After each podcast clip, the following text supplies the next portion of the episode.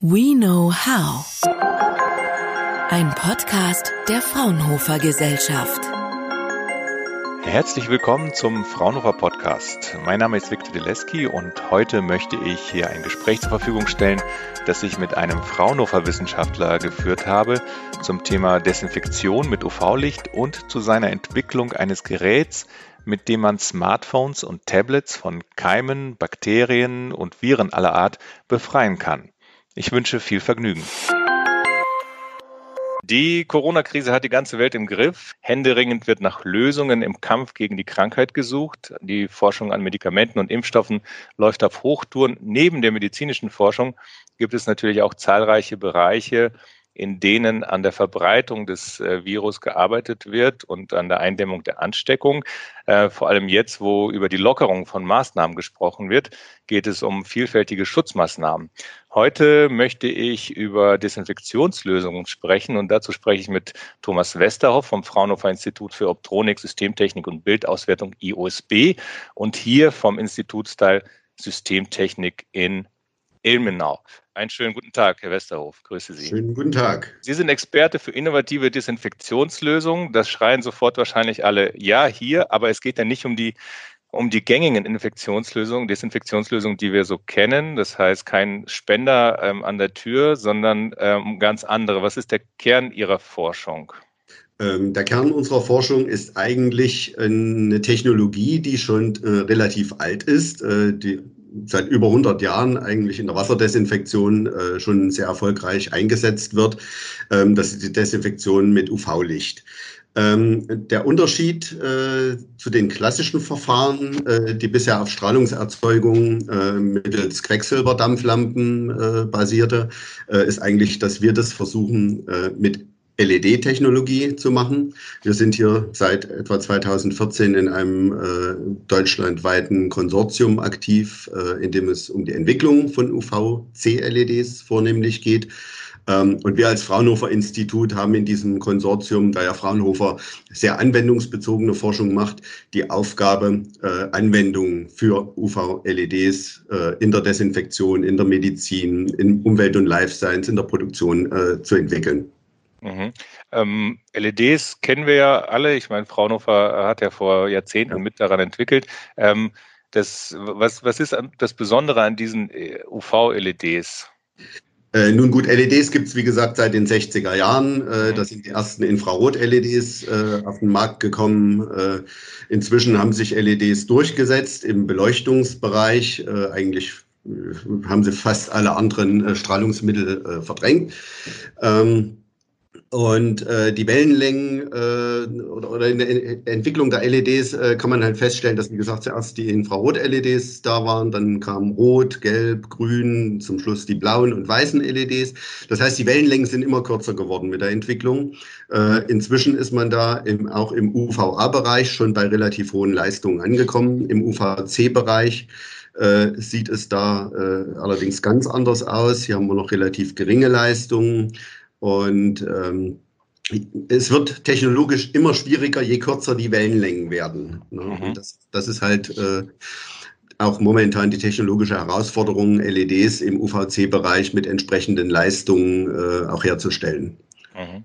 Ähm, dennoch haben Sie Anfang April den Prototyp eines Desinfektionsgeräts vorgestellt, ähm, mit dem man Smartphone und Tablets desinfizieren kann. Also mir als Bürger ähm, ist zu, zumindest zu Beginn der Corona-Krise diese Diskussion um die Ansteckungsgefahr über die Geräte, die wir ja alle mit uns führen, zu kurz gekommen.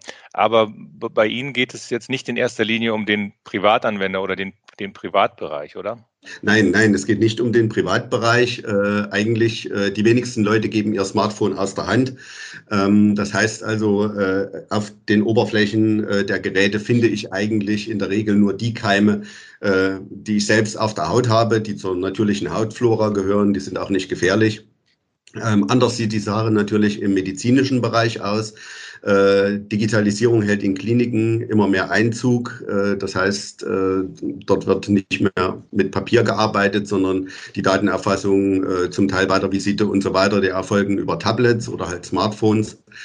Und äh, diese Geräte gehen durchaus auch mal von Hand zu Hand und ähm, der äh, leider der Krankenhaushygiene am Uniklinikum in Jena, der Professor Kipp, äh, kam äh, vor einiger Zeit auf uns zu. Äh, wir machen äh, mit dem Uniklinikum gemeinsame Projekte und äh, erläuterte uns das Problem, äh, dass man gerade in Kliniken das Problem hat, effektiv Infektionsketten unterbrechen zu müssen. Äh, dort sind halt viele Menschen, äh, die ein geschwächtes Immunsystem haben, beziehungsweise wenn man zum Beispiel eine Organtransplantation hatte, dann wird das Immunsystem auch bewusst ausgeschaltet. Ähm, und dort ist natürlich eine Ansteckungsgefahr äh, wesentlich gefährlicher äh, als, bei, als im normalen äh, ja, privaten Umfeld. Ähm, und hier äh, wurde die Entwicklung dann angestoßen, ein Gerät zu entwickeln, mit dem ich sicher validiert ähm, Smartphones und Tablets äh, bis zu einer Größe von 10 Zoll, haben wir uns jetzt erstmal festgelegt, desinfizieren kann. Mhm. Für den Klinikeinsatz. Mhm. Und, und auch schnell.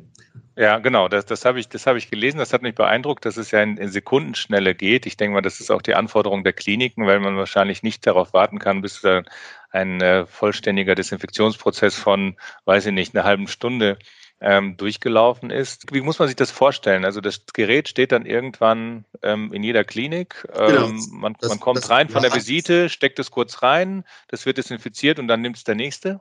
Äh, im, im, Prinzip so ähnlich. Also das, ähm, die meisten Smartphones und Tablets haben einen äh, NFC-Chip integriert. Äh, mhm. Den nutzt man in der Regel eigentlich zum mobilen Bezahlen. Der hat eine Seriennummer. Das heißt, das Gerät ist quasi über diesen NFC-Chip eindeutig äh, identifizierbar. Äh, der Chip wird am Gerät gescannt. Man hält das also wie beim äh, Bezahlen einfach an, das, an den Laser dran. Äh, damit weiß das Gerät, jetzt kommt genau dieses Tablet äh, in das Gerät rein. Man öffnet die Tür, legt es rein, in, ist eine Quarzglasplatte, wird von unten und oben bestrahlt. Die Wände sind äh, mit Teflon verkleidet, weil Teflon hochreflektiv ist im UVC-Bereich, ähm, sodass wir wirklich ein sehr homogenes diffuses Strahlungsfeld äh, um das Tablet oder Smartphone erzeugen. Und ähm, ja, dann wird die Tür geschlossen, es wird noch ein Bestätigungsknöpfchen gedrückt ähm, und dann wird das Gerät äh, desinfiziert. Der Desinfektionsvorgang selbst wird intern äh, durch UV-Sensoren überwacht. Das heißt, es wird also genau aufgezeichnet, äh, dass die Zieldosis, äh, und die ist wichtig, ich muss eine bestimmte Dosis erreichen, um Mikroorganismen effektiv äh, bekämpfen zu können. Ähm, Wenn es zu wenig ist, bleiben entsprechend viele übrig und äh, es besteht immer noch eine Infektionsgefahr. Also dieser, äh, diese Dosis wird aufgezeichnet, protokolliert ähm, und momentan auf einer internen Speicherkarte abgelegt. Über ein Webinterface kann ich das aufrufen. Und die Klinik hat somit im Prinzip ähm, einen validierten Prozess, der aufgezeichnet, protokolliert ist ähm, und somit äh, auch eine Nachweismöglichkeit hat. Mhm. Wie, la wie, lange hält es dann? Also wie lange kann ich dann das Gerät benutzen oder geht es da weniger um die Zeit, sondern um den Nutzer? Das heißt, dass der nächste Nutzer Genau, es geht im Prinzip um den Nutzer. Ähm, wie ich schon sagte, äh, solange ich das äh, Smartphone oder Tablet selbst in der Hand habe, habe ich dort auf der Oberfläche logischerweise meine eigenen äh, Keime. Es sei denn, es niest oder hustet jemand drauf, aber selbst in diesem Falle könnte ich es dann relativ schnell wieder reinlegen und 30 Sekunden später wäre es dann wieder desinfiziert. Und eigentlich wichtig wäre, bevor es äh, den Benutzer wechselt, dann in das Gerät reinzugeben. Mhm. Und ähm, dem Gerät tut es nichts, um das mal platt zu sagen. Also ähm, das Gerät verträgt es, die, die Technik in dem Gerät, die verträgt es. Ja, natürlich ist UV-Strahlung ähm, auch materialschädigend. Äh, wir haben dazu auch äh, Voruntersuchungen durchgeführt, weil gerade OLED-Displays äh, äh, bestehen ja aus organischen äh, LEDs die unter dieser Schutzglasscheibe sind. Ähm, wir haben also dann verschiedene äh, Handys mal auseinandergenommen, haben die, uns diese Schutzgläser genauer angeschaut, inwiefern äh, sie UV-durchlässig sind äh, und haben festgestellt, dass sie das sehr, sehr gut abblocken. Das heißt also, das eigentliche Display unten drunter ähm, unter dem Touchscreen äh, wird nicht geschädigt. Und Materialschädigungen, äh, bekommt, also an Plastikteilen äh, bekommt man eigentlich auch nicht direkt. Ähm, im UVC-Bereich. Äh, Kunststoffe sind im UVA und UVB relativ empfindlich. Man kennt das von äh, Monitoren, die zum Beispiel lange in der Sonne stehen. Die werden dann halt irgendwie so leicht mhm. ähm, gelblich, verfärben sich dort. Ähm, wenn die Weichmacher dann herausgelöst werden und die chemische Struktur sich ändert, ähm, irgendwann wird das dann auch spröde, aber dann da brauch, bräuchten Sie eine Dosis, äh, die mehrere tausend Desinfektionsvorgänge, äh, mhm. Desinfektionsvorgängen entsprechen würde. Mhm. Die, die, die Viren, die da drauf sind, ähm, wie soll ich, wie soll ich sagen? Die sind ja, die sind ja überall in allen Ritzen. Das heißt, das Gerät, Sie haben es ja vorhin schon gesagt, das, das umschließt quasi mit Licht das, äh, genau. das dann genau. das, äh, das mobile Gerät und ähm, kommt quasi überall rein, wo sich äh, die, die äh, Bakterien und Viren äh, verstecken können. Weil wir sprechen ja da von, von Bereichen, die man mit menschlichem Auge nicht erkennen kann. Ja, und diese Schmiere, diese Schmiere, ich kenne jetzt von meinem privaten Gerät, die Schmiere geht, ist ja quasi überall dann, gell?